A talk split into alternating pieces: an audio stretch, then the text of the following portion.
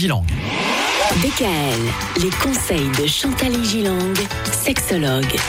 Chantal, la semaine dernière, nous avons parlé des problèmes sexuels chez les femmes. Aujourd'hui, nous parlons des problèmes sexuels chez les hommes. Un problème en particulier, c'est l'éjaculation prématurée. Qu'est-ce que c'est qu'une éjaculation prématurée? Déjà, c'est le sujet de prédilection en sexothérapie.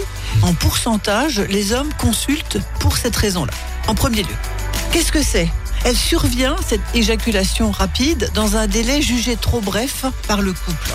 L'homme subit cette venue rapide, hein, finalement. Il, il voudrait que ça se passe autrement, mais il bénéficie quand même, on l'avait dit également la semaine dernière, toujours d'un SMIC orgastique, c'est-à-dire que lui a quand même un orgasme et sa partenaire, elle est frustrée car elle a atteint, elle, un stade élevé d'excitation, mais elle n'a pas le temps d'avoir un orgasme. Donc c'est très frustrant.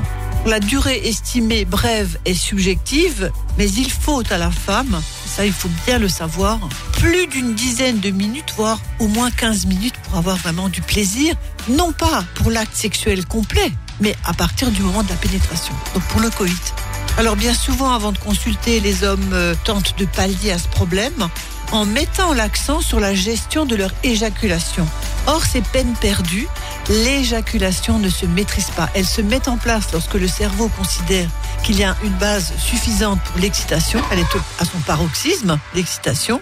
Et à ce moment-là, on envoie les ordres dans le nerf éjaculateur.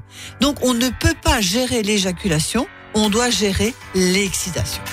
Ah voilà, donc c'est pas la même problématique du coup. Merci. Quelles sont les solutions qu'on va pouvoir proposer en cas d'éjaculation prématurée?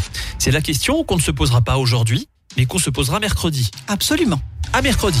DKL, retrouvez l'ensemble des conseils de DKL sur notre site internet et l'ensemble des plateformes de podcast.